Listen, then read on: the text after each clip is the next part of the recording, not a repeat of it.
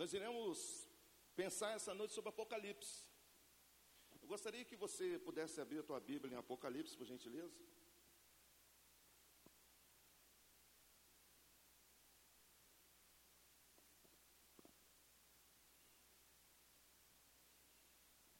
A partir do capítulo 1, abra Apocalipse a partir do capítulo 1.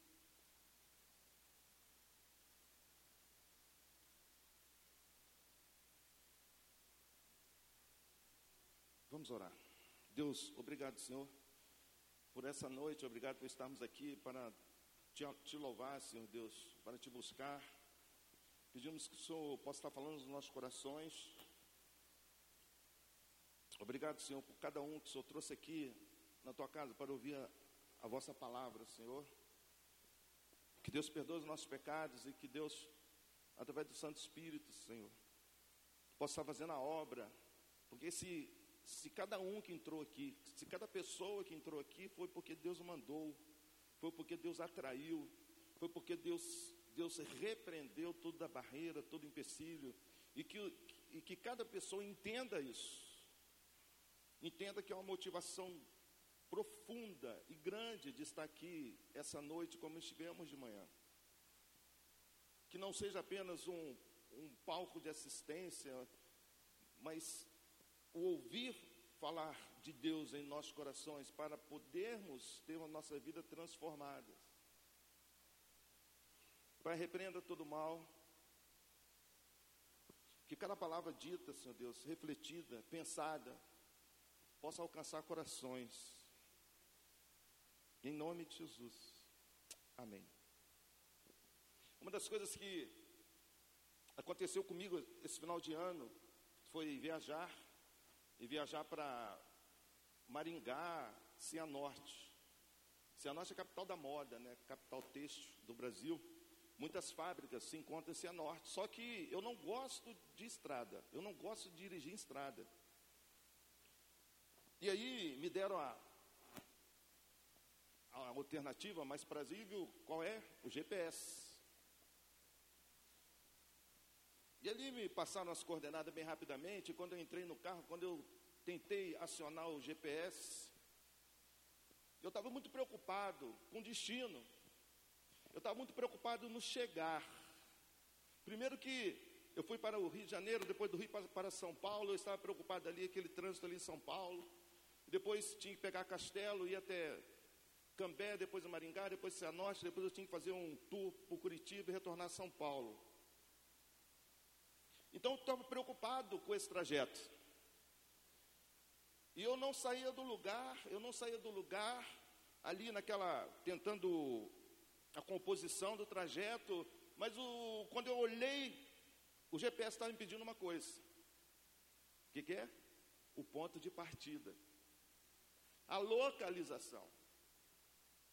E ali, quando eu olhei que isso era algo fundamental para o ponto de partida, para o ponto de chegada, para me poder chegar em Cianorte, eu tinha que, que dar essa informação GPS, aonde eu estava localizado. Sem essa informação, eu teria muita dificuldade, porque se eu colocasse ali, ah, eu estou, eu estou na Bahia, Salvador, o GPS ia traçar uma linha para que eu chegasse em Cianorte a partir de Salvador. Se eu dissesse que eu, que eu, que eu, que eu estava em Rondônia, por exemplo, o GPS ia traçar uma linha a partir de Rondônia. Isso me chamou a atenção. Eu quero pensar essa noite sobre o Apocalipse, porque eu acho que um dos grandes problemas do cristão é não entender a sua localização. A gente sempre olha para o, o irmão do lado, o irmão da frente, o irmão de trás, o irmão que senta aqui no primeiro banco, o irmão que senta no último banco, o irmão que chega um pouco atrasado, o irmão que chega cedo. Mas e eu? Eu tenho que entender com em que situação me encontro na fé. Isso vai fazer uma diferença muito grande. Porque a tendência né, nossa é olhar para o, para o pai. Meu pai é um super crente. É olhar para minha mãe, é uma super crente. Olhar para o meu filho. Olha, esse filho está dando testemunho Mas a importância de se localizar, você se localizar, você entender aonde é que você se encontra na fé. E a ideia é essa noite que você possa pensar no Apocalipse, mas a partir da sua localização original. Como anda a tua fé, meu querido minha querida? Nós iremos fazer uma síntese das sete cartas igrejas, mas de cara eu gostaria que nós pudéssemos entender que o Apocalipse muitas vezes gera algumas situações inconvenientes, por exemplo, a primeira, medo. Muitas pessoas têm medo de ler o Apocalipse. E aí, se você vê lá em Apocalipse no capítulo 20, diz o seguinte: Eis que o diabo foi jogado no lago de fogo, onde sofrerá eternamente. E aí viu-se os mortos diante do trono branco. E ali aqueles que não tiveram o nome escrito no livro da vida foram também jogados no lago de fogo. Isso gera um medo terrível, principalmente para aqueles que ainda não entregaram a vida a Jesus. Principalmente aqueles que não têm o nome escrito no livro da vida. Mas do outro lado, o Apocalipse também ele, ele, gera medo por aqueles que já confessaram Jesus como Senhor e Salvador. Aqueles que já confessaram Jesus como Senhor e Salvador, ele tem um certo medo de Apocalipse por causa da inconstância na fé. Aquelas pessoas que já decidiram por Cristo entenderam a sua condição de pecado e confessaram a sua fé em Jesus Cristo, o seu caminhar na fé tem sido um caminhar inconstante. Isso também gera um medo muito grande quando se depara com o Apocalipse. De outra maneira, uma das grandes dificuldades do Apocalipse é um equívoco de interpretação. Vou repetir: equívoco de interpretação. O que significa isso? São pessoas que começam a interpretar Apocalipse de forma equivocada. Vão lá na internet, baixam dois textos, dois parágrafos, e ali já acham que sabe tudo de Apocalipse. Quer ver uma coisa interessante? Conta uma história que duas irmãs foram, foram na igreja. E ali, duas irmãzinhas foram na igreja, e ali ela ouviu a pregação do, do pastor e tal. E o pastor falou muito sobre Gálatas capítulo 2, que diz assim: Já estou crucificado com Cristo. Já morri para o mundo, agora não eu mais vivo. E aí o pastor falou muito sobre isso. Que estava morto para o mundo, que estava crucificado com Cristo. E aquelas irmãs, quando elas iam para a sua casa, retornavam do culto para a sua casa, aquelas irmãs um, um dos trajetos dela era o quê? Cemitério. Então elas saíam da igreja, iam para casa e passavam sempre em frente ao cemitério. E elas estavam sendo observadas por, por dois larápios. E aí, um certo domingo, eles ficaram de tocaia e lá vem as duas irmãs. Conversando sobre o quê? Estou crucificado com Cristo já morri para o mundo. E aí os dois larápios vêm por trás da, das duas irmãs, e quando eles vão tentar, tentar tirar algo delas, eles escutam isso. Uma irmã fala assim: Ainda bem que eu já fui crucificado com Cristo. Aí outra diz: Pois é, nós já morremos para o mundo tem 40 anos. Os larápios largaram ali a faca ali e saíram correndo. A verdade é que eles ouviram algo profundo, mas que não entenderam bem. Quando o Apocalipse, ele é escrito por João, e nós temos que entender que João escreveu o Apocalipse no momento em que Domiciano era o imperador, mais ou menos nos anos de 80 e 1 a 96. Naquele período, o, o, o, Senado romano já estava instituindo na, na, moeda romana, já estava circulando o imperador como divos, como divino. A moeda romana já circulava com já havia essa proposta do Senado romano, a moeda circulando como divinos. O imperador estava começando a se apropriar da, como divino. Do outro lado, Domiciliano, Domiciano, ele já estava impondo isso. Ele até se intitula como Dominus et Deus, Senhor e Deus. É nesse período em que Apocalipse é escrito. E aí, nós temos que pensar essa noite que Apocalipse ele é muito mais do que um livro de punição. Não é assim que você vê Apocalipse? Apocalipse, nós temos que entender que ele tem uma derivação mais clássica como revelação. Mas alguns entendem Apocalipse como descobrir aquilo que está encoberto. Olha que definição: descobrir aquilo que está encoberto. Então, João, ele começa a escrever a seguinte, a seguinte frase: Feliz é aquele que lê, que ouve e que guarda as palavras de Apocalipse. Feliz é aquele que lê o Apocalipse. Feliz é aquele que ouve, como vocês estão ouvindo. Feliz é aqueles que guardam a, as palavras do Apocalipse. Por isso eu desafio você essa noite, se você trouxe uma caneta, se você trouxe um lápis, para você começar a grifar, grifar na sua Bíblia, porque feliz é aquele que guarda as palavras do Apocalipse. Nós gostaríamos também, do fundo do coração, quando nós começarmos a refletirmos sobre as cartas, as sete cartas, que você começasse a pensar em qual, qual carta Deus está falando com você? Tem algumas cartas duras, mas tem algumas cartas aprazíveis.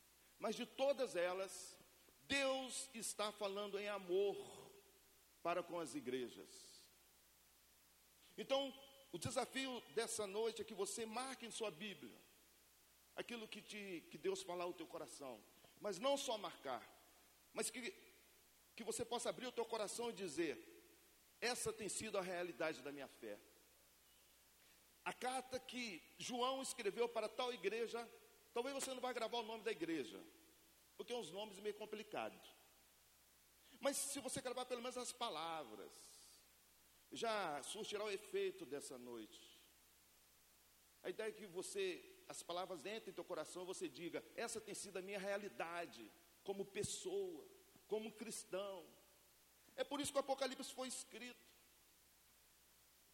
Foi escrito para te ajudar, para te encorajar.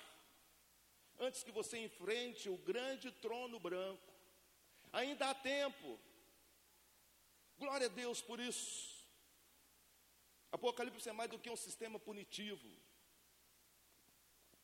Apocalipse é falar do amor de Deus. Você quer ver isso? É por isso que quando João diz: Olha, leia, ouça e guarde. Existem algumas linhas de pensamento, Apocalipse, quatro linhas: uma histórica, idealista, preterista e a futurista. O que nós iremos pensar essa noite é sobre a linha preterista e futurista. Nós não pensaremos sobre a vida histórica a história que é idealista. Por que é preterista e é futurista? Porque essas linhas, elas têm uma conotação muito, muito perto do Apocalipse capítulo 1. Quando diz, João, escreva as coisas que você viu, tanto as presentes como as futuras. Isso é muito importante. Tanto as presentes como as futuras. O grande embate do Apocalipse é quando eu que estou aqui, nós estamos aqui no tempo futuro, dizemos o seguinte: ah, Apocalipse foi coisa daquele tempo, não é isso? E aqueles que são daquele tempo dizem o seguinte: Apocalipse é aquilo que ainda vai acontecer, é algo futuro. Mas é legal porque no Apocalipse, no, é, a partir do capítulo 1, o Senhor fala com João: João, escreva as coisas que você viu, tanto as presentes como as futuras. Talvez seja o melhor jeito nós pensarmos em Apocalipse essa noite. E aí, João está preso na, na ilha de Pátimo. Essa ilha ela tem mais ou menos 300 metros de elevações. Essa ilha é uma, é uma, é uma ilha, uma ilha nua, ela é vulcânica. João está isolado na ilha de Pátimos. E quando João está ali, em espírito, orando ao Senhor, ele ouve uma voz que diz o seguinte: escreva no livro as palavras que você ouvir. João está ali, solitário, isolado, e ouve essa voz. É evidente que João olhou, olhou para ver de onde viria essa voz. E quando João se vira, João se depara com o filho do homem. E aí ele tem uma imagem muito forte, que é o, o Senhor com as vestes brancas, com cinto de ouro, o Senhor de cabelo branco, com o rosto como o sol, com os olhos como chamas de fogo, o Senhor com os pés como latões de bronzes, e o Senhor ali como falando como uma voz de muitas águas. E João quando se vira e tem essa visão, o que acontece com João? Ele cai como morto. Ele cai como morto. E aí a gente começa a perceber a parte do Apocalipse que nós muitas vezes esquecemos, a parte do amor. Porque quando João cai como morto, a Bíblia nos fala que o Senhor vem e toca em João. Toca em João. Vocês percebem que o Apocalipse é o desfecho do cânone. Uma história que desde o início é um homem pecando, é um homem fraco, é um homem sofrendo e Deus indo de encontro ao ser humano. E não seria por menos o desfecho, o último livro contido na Bíblia. É João caindo como morto e Deus indo lá tocando, tocando em João. Essa é a história de Deus, um Deus de amor, um Deus bom. Deus não pode negar a sua essência, meus queridos, porque a essência de Deus é boa, Ele é bom, Ele é amor. E aí João, quando está ali como morto, Deus toca em João, e aí Deus fala: Olha, eu sou o Alfa e o Ômega, eu sou o princípio e o fim, aquele que estava morto, mas que vive, aquele que estava morto, mas que vive. Eu gostaria que a gente pudesse acompanhar esse amor de Deus, quando está aí explícito em Apocalipse capítulo 1, a partir do versículo 5. Apocalipse capítulo 1, versículo 5. Por gentileza.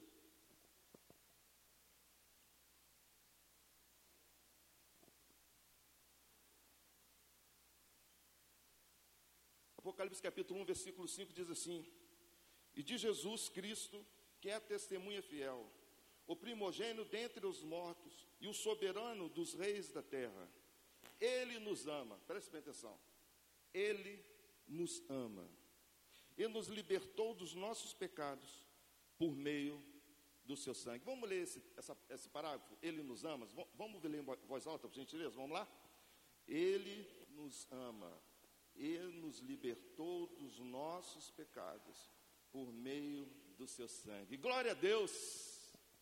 Você começa a olhar Apocalipse de outra maneira, não um Apocalipse punitivo, onde o diabo e seus anjos são jogados num lago de fogo, e aqueles que também não decidiram são jogados no lago de fogo, mas há tempo ainda, porque Deus nos ama. O Apocalipse não é um ato punitivo, mas é um ato de recompensa, meus queridos. Pensem dessa maneira. Ele nos ama. Novamente o Senhor nos ama, nos ama, independente do meu amor e a minha consideração para com o Senhor. Grave bem isso. Independente do que você faça, Ele te ama. E quando eu leio essa passagem Apocalipse, um livro extremamente difícil, pavoroso de ler. E quando a gente lê, Ele nos ama, até o ponto de enviar o teu filho Jesus para morrer na cruz pelos nossos pecados. Se você quer conhecer o amor de Deus, fique sabendo que o amor de Deus está na pessoa de Jesus. Deus enviou o seu amor através do seu filho Jesus, porque ele te ama. Porque ele te ama. É por isso que quando João começa a receber as revelações do Senhor, e aí o Senhor começa a falar com ele nas cartas, nas cartas direcionadas às igrejas. E aí, aqueles que chegaram um pouco agora, eu gostaria que, que a gente também lembrasse sobre isso. Nós iremos agora pensar sobre as cartas de formas, de, numa síntese das cartas, para que vo, você abra o teu coração e diga para Deus: Deus, essa igreja aí tem a ver com a minha vida. Quem sabe vai ser a primeira, quem sabe vai ser a segunda, quem sabe vai ser a terceira, eu não sei. Mas é um tempo de você se localizar na fé, de você se identificar na fé. Às vezes falta ao cristão identidade na fé, de saber aonde ele se encontra. E João ele começa a escrever. Aí a partir do capítulo 2, vamos acompanhar a igreja de Éfeso. Capítulo 2, versículo 1. Capítulo 2, versículo 1. Se você está com a caneta, com lápis, se alguma coisa chama a atenção, você marca aí. Capítulo 2, versículo 1 de Apocalipse. Diz assim: Ao anjo da igreja em Éfeso, escreva: Essas são as palavras daquele que tem as sete estrelas em sua mão direita e anda entre os sete candelabros de ouro. Conheça as suas obras, o seu trabalho árduo e a sua perseverança. Sei que você não pode tolerar homens maus, que pôs à prova os que dizem ser apóstolos, mas não são. E descobriu que eles eram impostores. Você tem perseverado e suportado sofrimentos por causa do meu nome. E não tem desfalecido. Contra você, porém, tenho isso. Você abandonou o seu primeiro amor. Lembre-se de onde você caiu. Arrependa-se e pratique as obras que praticava no início. Se não se arrepender, virei a você e tirarei o seu candelabro do lugar dele. Já falou com você? Será que essa é a sua realidade na fé? A igreja de Éfeso? A igreja de Éfeso, Éfeso era a principal cidade da Ásia.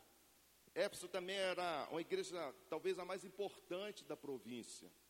Éfeso tinha algumas peculiaridades, algumas, o fato de lá adorar a deusa grega Artemis, como a deusa romana Diana, mas lá também tinha muitas superstições, como também ali era um local de artes mágicas.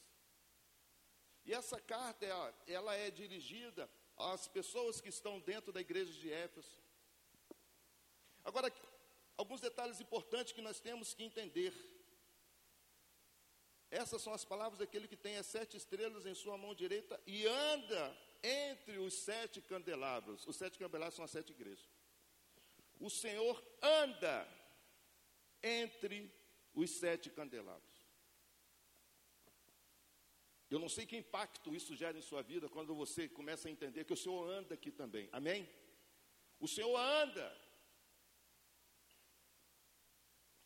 há uma motivação muito séria, muito profunda de nos reunirmos aqui nesse templo e adorar e buscar Deus, porque onde tem dois reunidos, o Senhor está presente. Por isso ele anda em suas igrejas.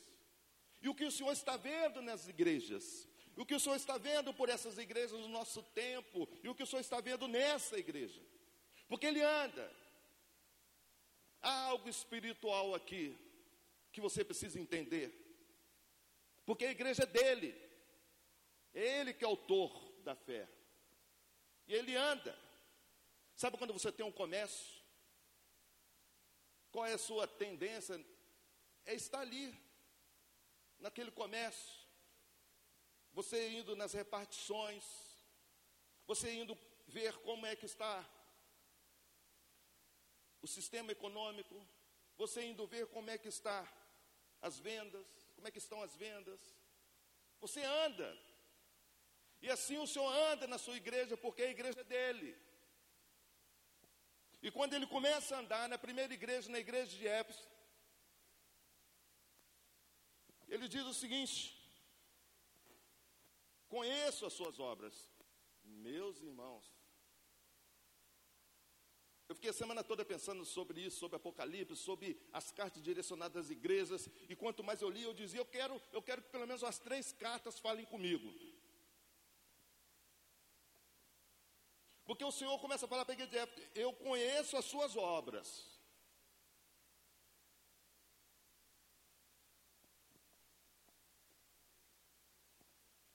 Quando você sai para visitar alguém enfermo, no hospital, você está levando o amor de Deus. Aí Mateus, a palavra de Deus nos diz: Você é sal na terra, luz no mundo. Para que através das suas obras o Pai seja glorificado. Quando o Senhor diz, eu conheço as suas obras. Eu sei quando você está ali com, caminhando com alguém, com alguém que está sofrendo, com alguém que, que está passando por problemas emocionais muito sérios. Você está caminhando ali, você está levando meu amor. Eu conheço as suas obras. Eu conheço quando alguém, uma irmã da igreja engravida, mas ali ela está com problema financeiro, e aí você mobiliza, vamos fazer um chá de bebê, um chá de fralda. Eu conheço as suas obras. Eu conheço quando tem um jovem que está ali com dificuldade, está, está lutando para vencer os vícios, mas está difícil. E aí você chega, em vez de você chegar com, com, com meia dúzia de pedras, você abraça aquele jovem e diz assim: Eu quero caminhar com você, cara. Eu quero orar por você, porque eu conheço as suas obras. As obras que o Senhor tenta no, nos levar a pensar essa noite não são também só obras assistencialistas, mas também obras comportamentais. As obras comportamentais também são muito importantes, porque o Senhor conhece quando eu falo. Será o que sai da minha boca são palavras que edificam o próximo? Será que é onde eu estou colocando os meus pés? Será que são lugares que o Senhor aprova? A minha ida, a minha permanência nesses, nesses locais? Porque eu conheço as suas obras, tanto obras assistencialistas, como também obras comportamentais. O Senhor sabe tudo. Por mais que você queira enganar pai, por mais que você queira enganar esposo, esposa, filhos, patrões, funcionários, a Deus ninguém engana.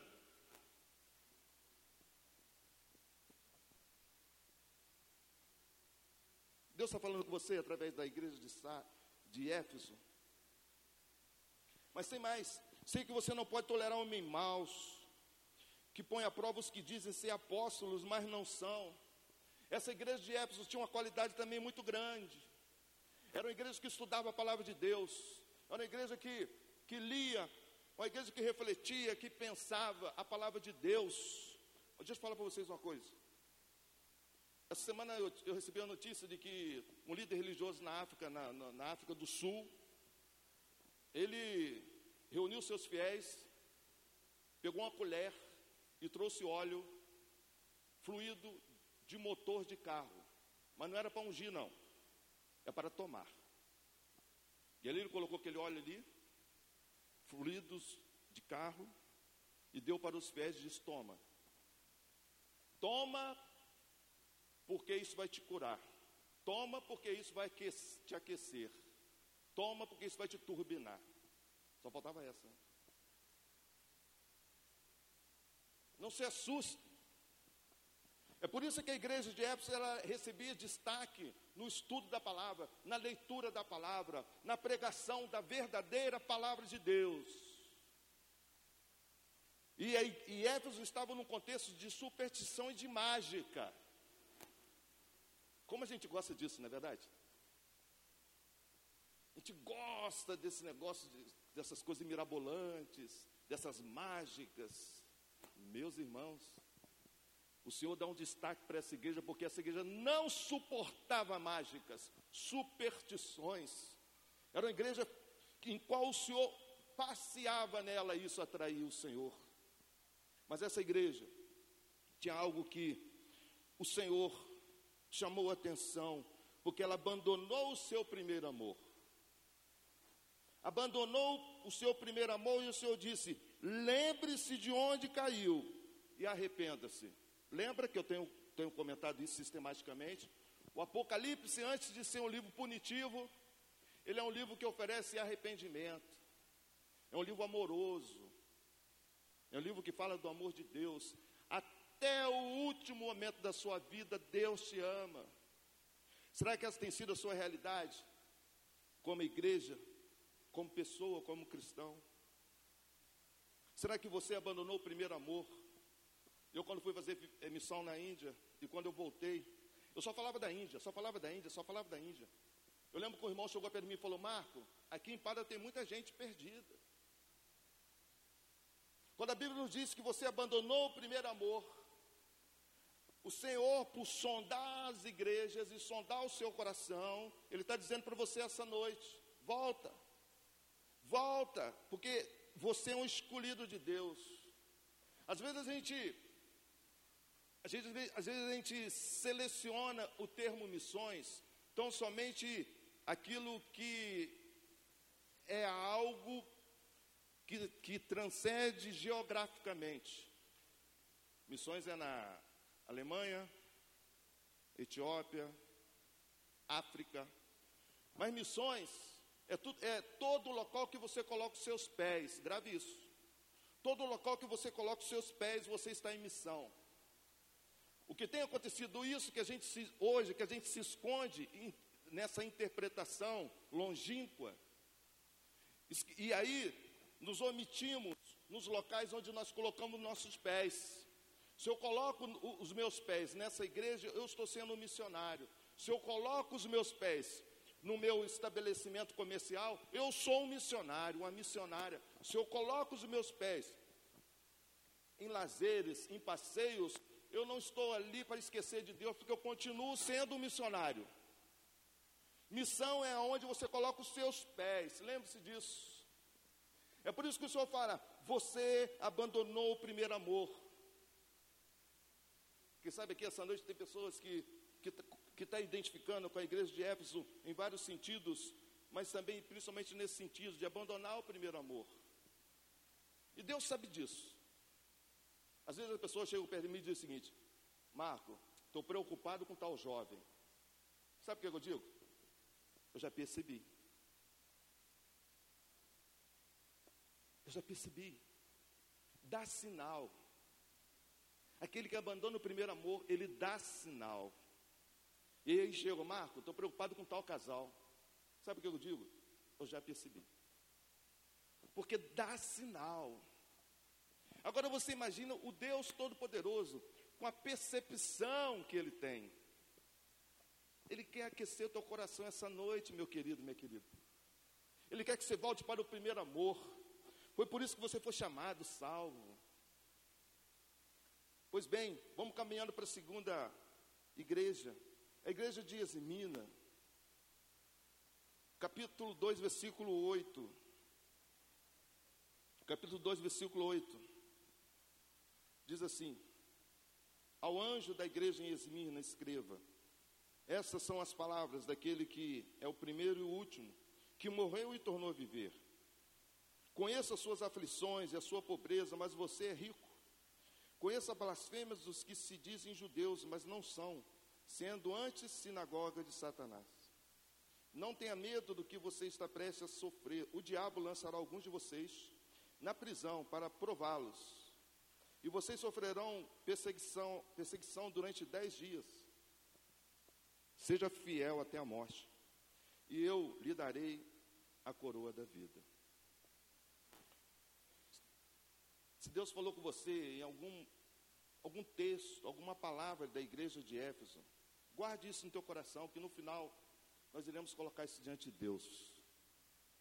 Mas quem sabe Deus está falando no teu coração através da igreja de Esmina. Era uma igreja muito próxima, a 55 quilômetros de Éfeso. Era uma igreja em que ela era pautada pela pobreza. Os irmãos ali viviam numa situação de pobreza, de confisco de bens materiais, confisco de, de casas, de imóveis. Eles não tinham muito recurso. E o Senhor, por andar na igreja, ele identifica isso. Ele identificou que uma igreja altamente pobre, carente de recurso, Mas o Senhor olha o coração daquela igreja aquecido e diz: Vocês são ricos.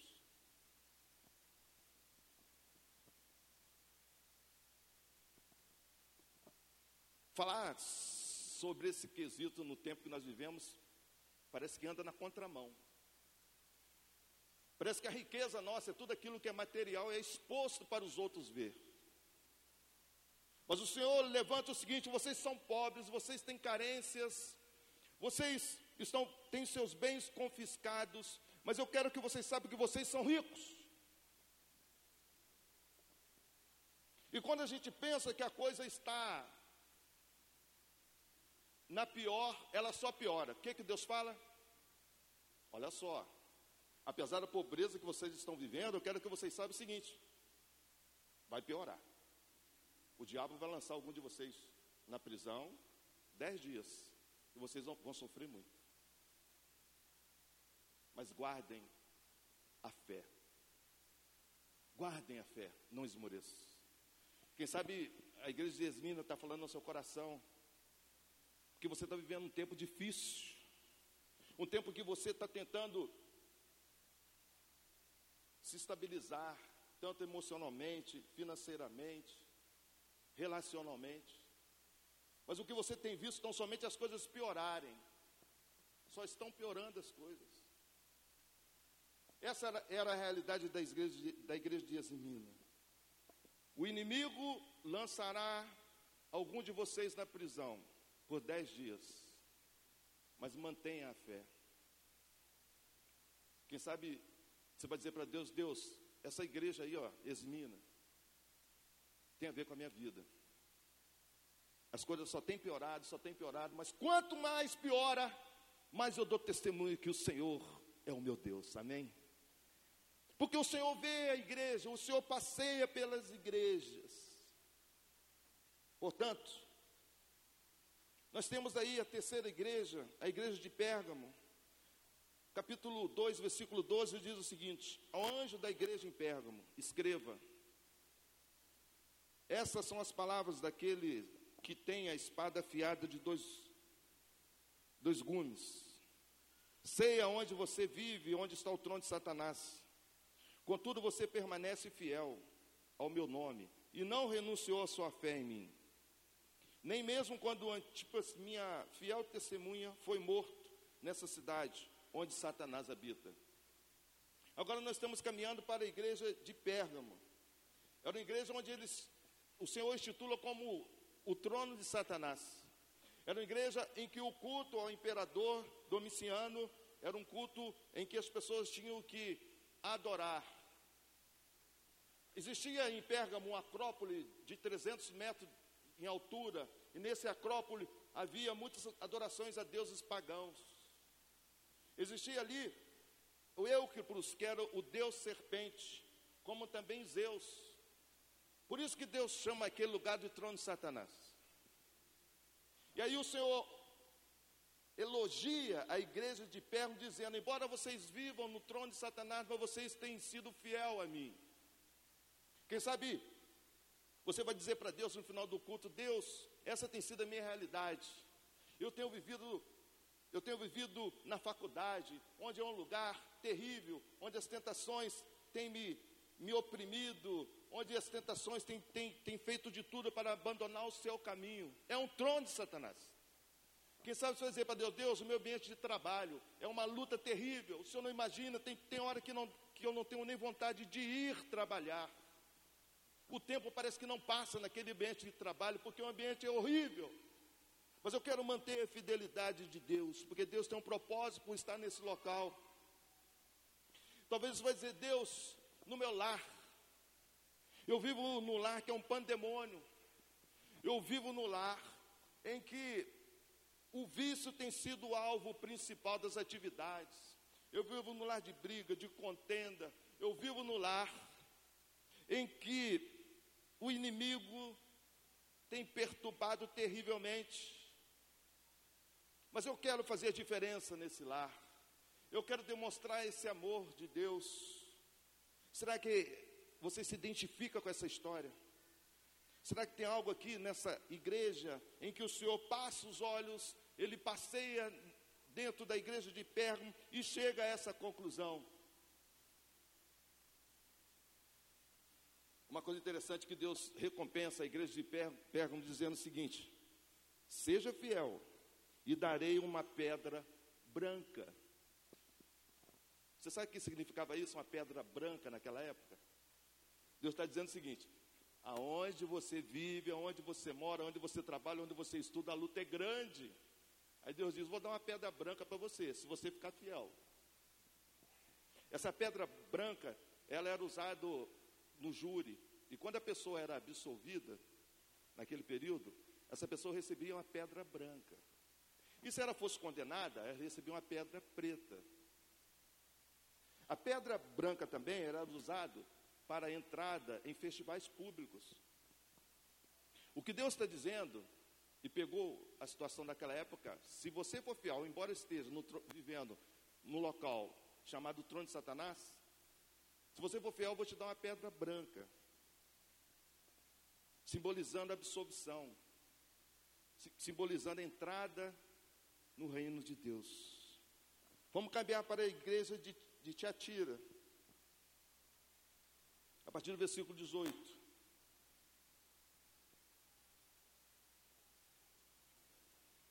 Ao anjo da igreja em Tiatira, escreva: Essas são as palavras do Filho de Deus, cujos olhos são como chama de fogo, e os pés como bronze reluzente. Conheço as suas obras, o seu amor, a sua fé, o seu serviço a sua perseverança, e sei que você está fazendo mais agora do que no princípio. Será que quando terminar aqui, ou se estivermos terminando o culto, você vai dizer para Deus, Deus, é, essa é a minha realidade. Eu estou fazendo mais agora do que no princípio. A minha essência como cristão era mais ficar sentado no banco da igreja, observando, cantando louvor, uma hora ou outra eu batia uma palmazinha. Mas Deus, que tempo gostoso eu estou vivendo porque eu estou fazendo agora mais do que no início. Vocês estão pensando que Deus não observa isso, não? Você está pensando que Deus não observa quando você abre a sua casa para a célula e a coisa está ali, ó, as crianças, casa desarrumada, às vezes você não comprou aquele lanche, mas você, vamos lá, eu sei que Deus está comigo aqui. Deus observa. Deus observa. Deus observa quando Deus te dá uma missão. Deus observa quando Ele te dá uma missão e você deixa essa missão, deixa você caminhar com Deus. E aí Deus olha para alguns e diz assim: Olha, você está fazendo mais do que do início. Que bom. Agora o problema é quando Deus olha para mim e para você e diz o seguinte: você está fazendo menos do que você fazia.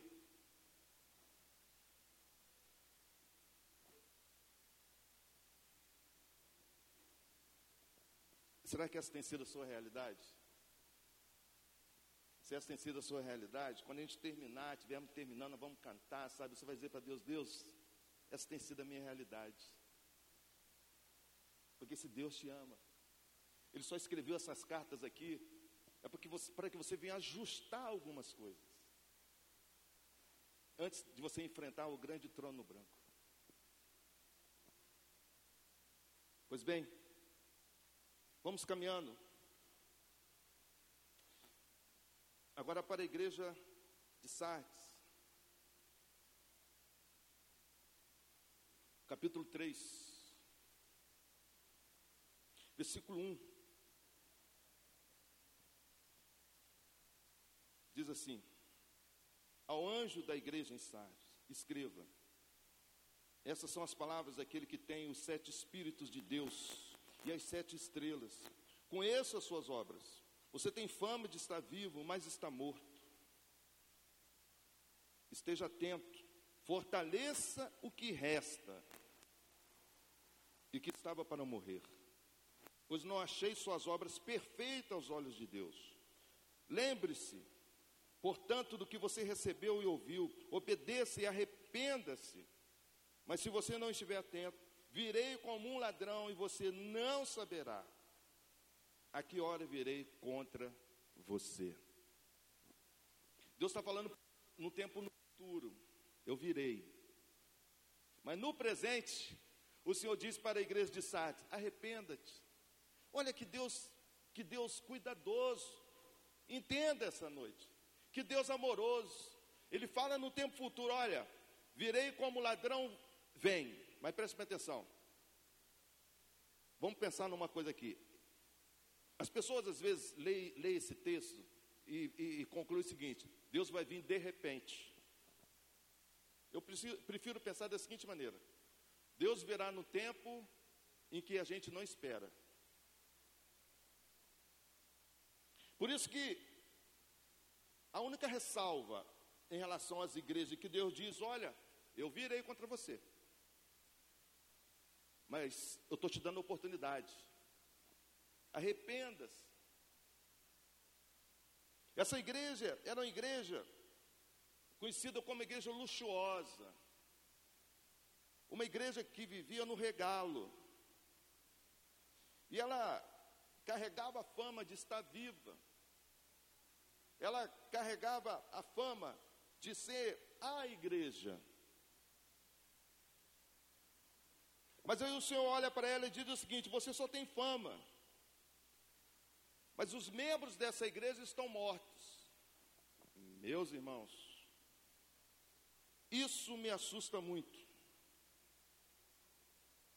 Isso me assusta muito.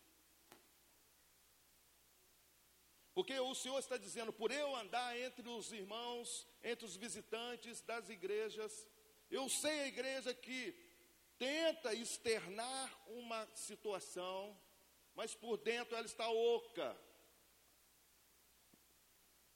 Será que essa tem sido a realidade da minha vida? Será que as pessoas têm me visto, eu, Marco, exteriormente, de uma forma, mas Deus que conhece meu interior, será que Deus não está dizendo para mim que eu estou oco na fé? Deus fala isso para uma igreja luxuosa, que vivia no, no luxo, em regalos, mas Deus diz: olha, ainda resta uma coisa boa nessa igreja. Ainda existe uma parte boa. Eu tive agora em, em São Paulo e, e uma igreja que que acabou até saindo da convenção batista brasileira, foi para a nacional. E aí conversei com, com os irmãos, conversando com os irmãos. Sabe, é, eu percebi, e aí eu chamei a atenção deles falei: olha, você não está percebendo que aquela pessoa ali, muito próxima de você, está, está querendo ouvir falar de Jesus? Você não está percebendo que aquela pessoa, outra ali, que estava em comunhão ali com a gente, você não está percebendo que ela está aberta ao Evangelho? Sabe o que, que os irmãos diz, diz, diziam? Não, não estou percebendo, não estou vendo. Mas por quê? Porque é uma igreja que passou por muitas dificuldades e que ela não consegue olhar para as pessoas como Jesus olharia. Elas estão tão concentradas em discussões, dissensões, que o amor de Deus não consegue chegar aos seus corações. E aí, quando eu dei carona ao meu sobrinho, eu fui conversando, ele deu carona para mim, e aí ele foi, eu fui conversando com ele, fui conversando com ele, eu comecei a falar sobre amor.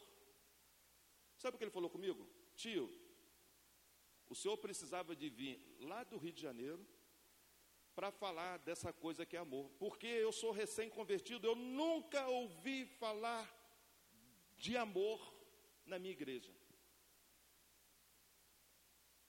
Ele falou: Obrigado por só falar do amor de Deus para a minha vida. O que Deus está tentando nos passar, Ele diz: ainda resta coisas boas.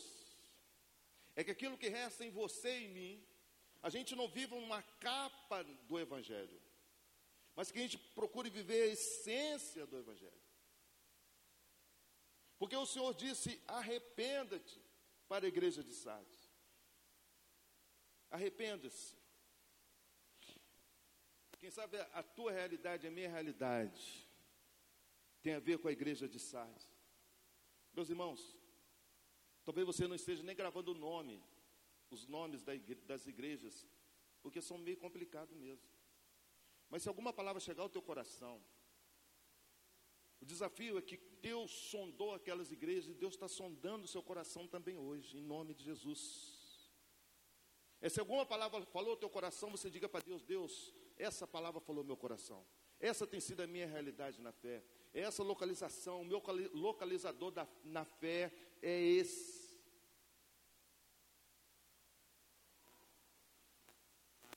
A igreja de Filadélfia, capítulo 3, versículo 7. Ao anjo da igreja em Filadélfia, escreva: Essas são as palavras daquele que é santo e verdadeiro, que tem a chave de Davi. O que ele abre, ninguém pode fechar, e o que ele fecha, ninguém pode abrir. Reconheça as suas obras. Eis que coloquei diante de você uma porta aberta que ninguém pode fechar. Sei que você tem pouca força, mas guardou a minha palavra e não negou o meu nome. A igreja de Filadélfia ela tinha algo diferente das outras igrejas, porque era uma igreja nova, uma igreja jovem, uma igreja formada de membros recém-batizados. É por isso que Deus fala para essa igreja: sei que você tem pouca força. E aí, ele aproveita a pureza dessa igreja. Coisa mais gostosa é lidar com recém convertido, né? Recém-convertido, ele, ele tem um gás, né? Ele tenta animar a gente, vamos lá, sabe? E fulano tá, tá precisando ouvir falar de Jesus, o meu pai está precisando falar de Jesus, o, o meu amigo no, no, trabalho, olha, o telefone toca. Coisa mais gostosa é lidar com recém-convertido. E Deus está falando para uma igreja nova, uma igreja jovem. E o Senhor diz: olha, a porta que eu fecho, ninguém pode abrir. Existem algumas portas que Deus fecha e que ninguém pode, pode abrir. Eu vou dizer algumas. Primeiro,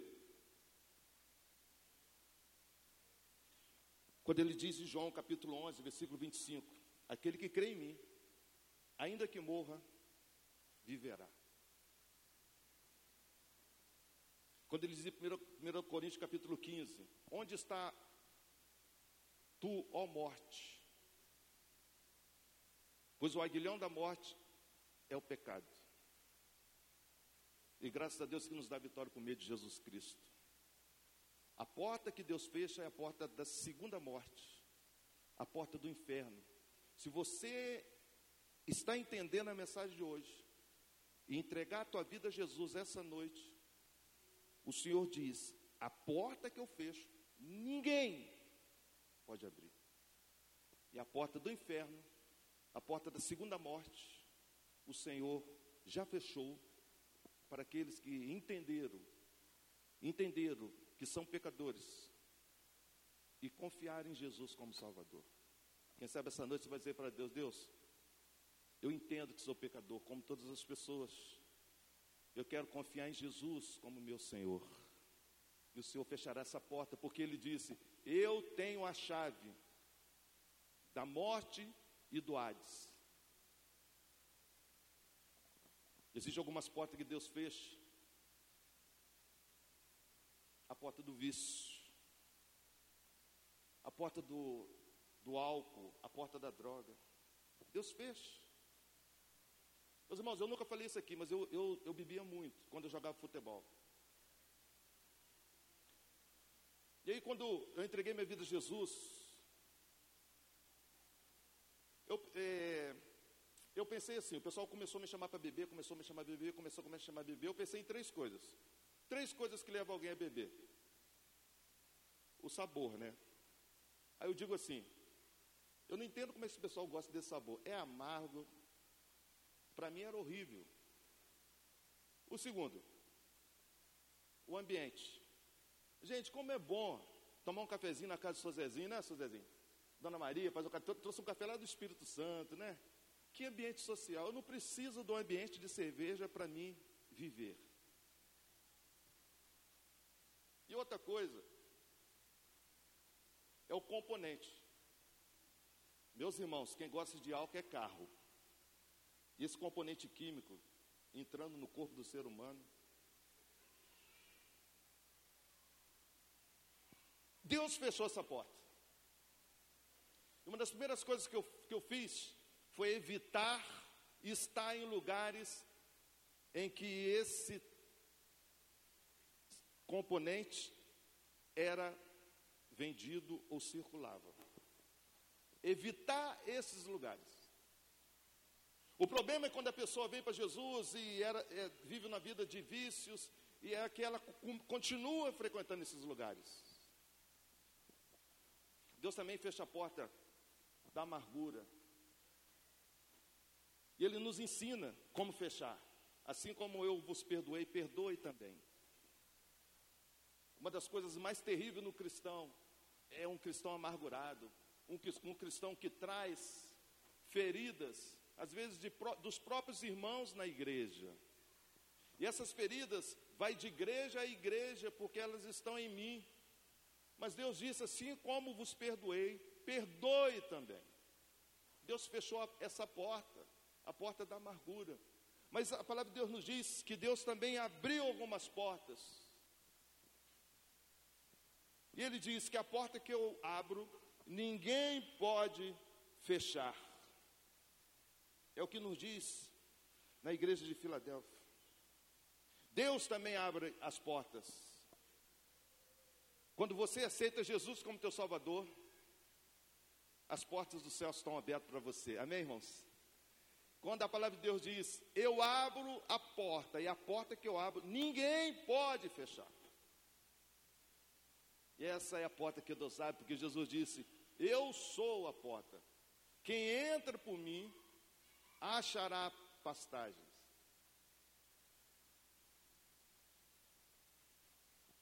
A porta que Deus abre, a porta da salvação, a porta da vida eterna, ninguém pode fechar. Vamos pensar na última igreja, igreja de Laodiceia.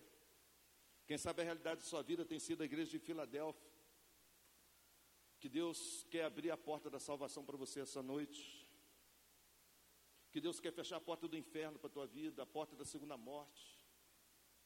Será que você vai dizer para Deus essa noite, Deus, obrigado por abrir a porta. E essa porta que Deus abre, ninguém pode fechar. Mas para a igreja de Laodiceia, Deus diz o seguinte, capítulo 3, versículo 14.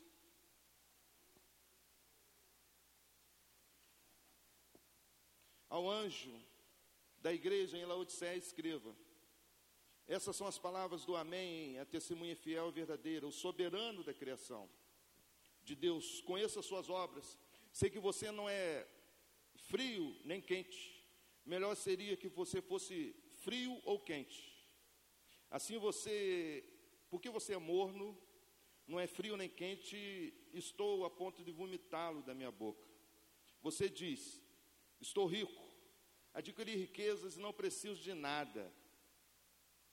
Não reconhece, porém, que é miserável, digno de compaixão, pobre, cego e que está nu. Dou-lhe esse conselho: compre de mim ouro refinado no fogo e você se tornará rico. Compre roupas brancas e, e vista-se para cobrir a sua vergonhosa nudez. E compre colírio para ungir os seus olhos e poder enxergar. Repreendo e disciplino aqueles que eu amo. Por isso, seja diligente e arrependa-se. Eis que estou à porta e bato. Se alguém ouvir a minha voz e abrir a porta, entrarei. E cearei com ele, e ele comigo. Ao vencedor darei o direito de sentar-se comigo em meu trono. Assim como eu também venci e sentei Sentei-me com meu Pai em seu trono. Aquele que tem ouvidos, ouça o que o Espírito diz às igrejas. Essa é a última carta dirigida à igreja de Laodiceia. Uma igreja em que ela era reconhecida como uma igreja muito rica. Ela era tão rica porque quando houve um terremoto no ano 60, 61, depois de Cristo, ela não precisou do apoio do império para que ela pudesse ser reconstruída. Ela não precisou do império, meus queridos. É por isso que quando a gente vê essa carta dirigida a Laodiceia, a gente percebe que Deus conhece cada membro da igreja, cada visitante, cada irmão, Deus conhece. Porque essa igreja era tão rica que não precisou do império para se reconstruir essa cidade, ela não precisou dos recursos políticos e estatais, porque ela tinha recursos de sobra. É por isso que ela diz aqui assim, ó. É, estou rica e não preciso de nada.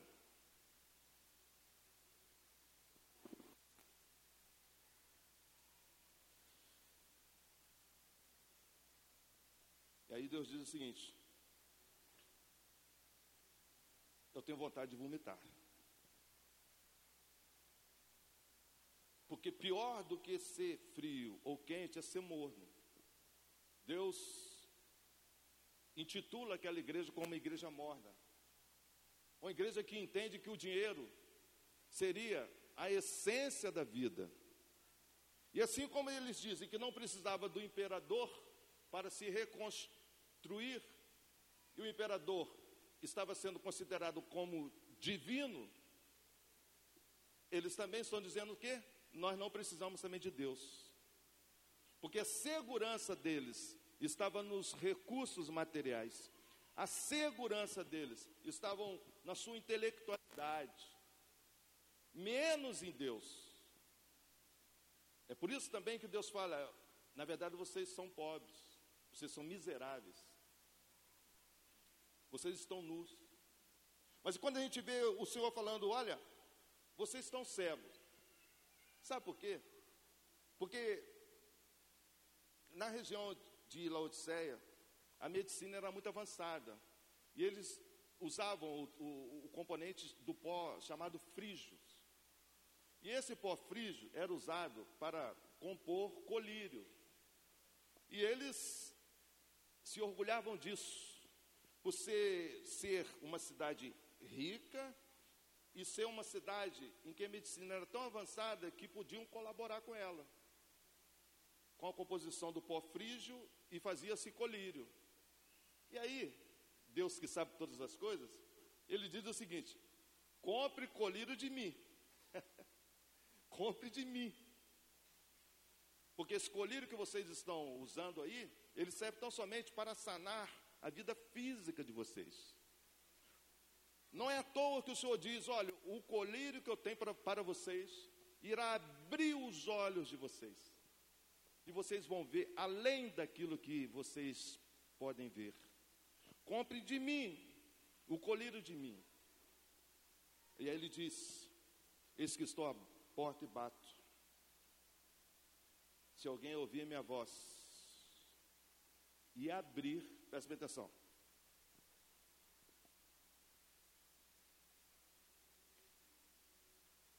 Essa passagem é muito interessante, porque Deus diz o seguinte: Eis que estou à porta e bato. Se alguém ouvir, mas Deus continua dizendo, e abrir. Se a Bíblia parasse o seguinte, parasse nessa passagem, estou à porta e bato, se alguém ouvir, não, não para aqui. Mas ele diz o seguinte: se alguém ouvir e abrir, aí eu vou entrar. Aí eu vou entrar. Quem sabe você está ouvindo a voz de Deus, está ouvindo a voz de Deus, está ouvindo a voz de Deus, está ouvindo a voz de Deus, mas até agora você não abriu. O que vai fazer a diferença é você abrir.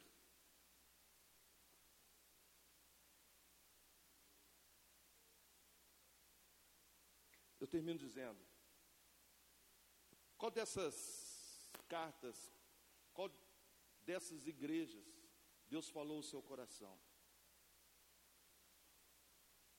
Talvez você não lembre nem mais o nome delas. Mas talvez o Espírito Santo colocou algo na tua mente, no seu coração. E é isso que vai fazer diferença. Deus falou para a igreja para os membros, para os visitantes, para aqueles que precisam tomar uma decisão por Cristo. Deus falou para todos. É por isso que foram escritas sete cartas.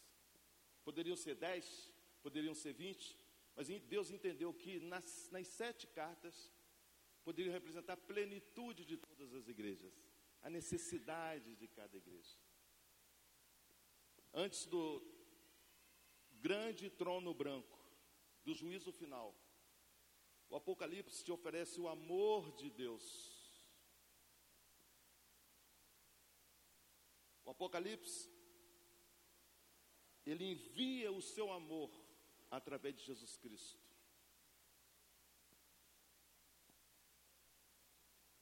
Eu gostaria que o Conjunto Nova Canção pudesse estar aqui para a gente ir se preparando, tocando a melodia. Enquanto isso, eu gostaria que você abaixasse sua cabeça agora em nome de Jesus.